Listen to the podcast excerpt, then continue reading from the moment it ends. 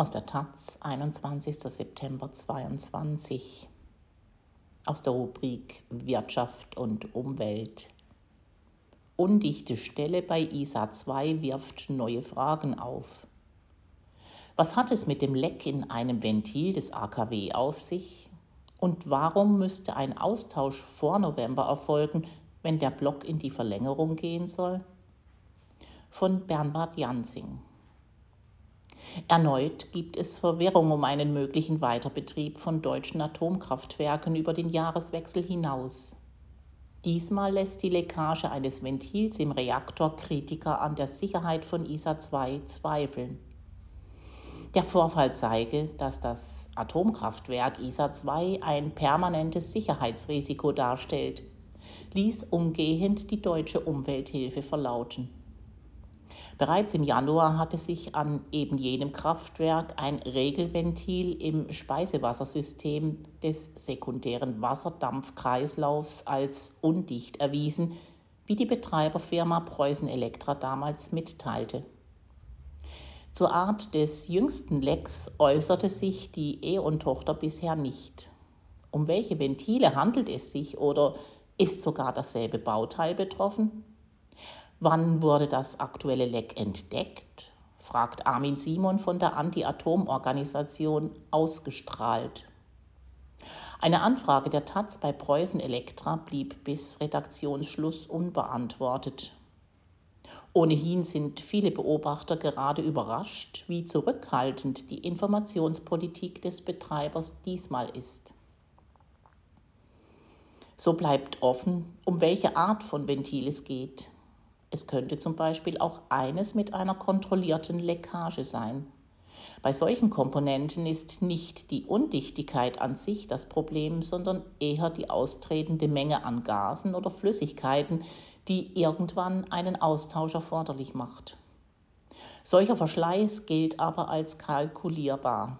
Deswegen ging Preußen Elektra stets davon aus, ISA 2 noch bis Jahresende sicher betreiben zu können. Die entscheidende politische Frage ist nun diese.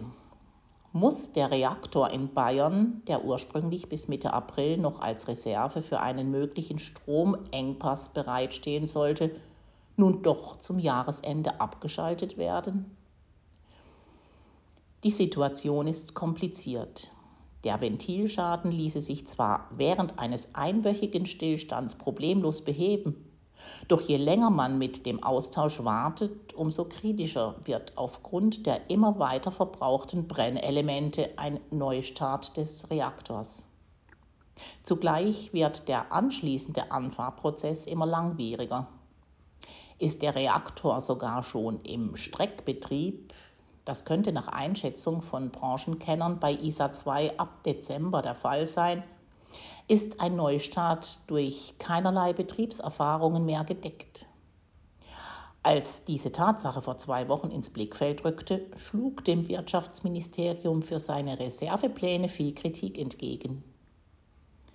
Preußen Elektra ließ nun sogar verlauten, schon ab November sei die Restreaktivität der Brennelemente zu gering, um den Reaktor nach einem Stillstand nochmal starten zu können.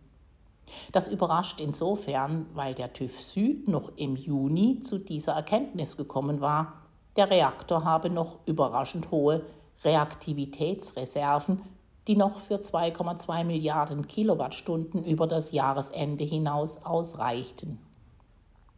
So gesehen bestünde noch Potenzial für weitere 80 Tage Laufzeit. Das sei mehr als bei den beiden anderen noch laufenden Reaktoren Neckar-Westheim und Emsland, hieß es. Was ein Wegfall von ISA 2 für das deutsche Stromnetz bedeutet, bleibt unklar. Der Übertragungsnetzbetreiber Tenet, in dessen Gebiet ISA 2 liegt, sagte auf Anfrage, es gebe über den Stresstest von Anfang September hinaus aktuell keine weiteren Informationen. Klar ist jedoch, das Atomkraftwerk Emsland, das als einziges der drei noch laufenden zum Jahreswechsel definitiv vom Netz gehen soll, könnte für ISA 2 nicht einspringen. Es liegt am falschen Ort. Denn wenn Stromknappheit herrscht, dann ist das in der Regel im deutschen Süden der Fall.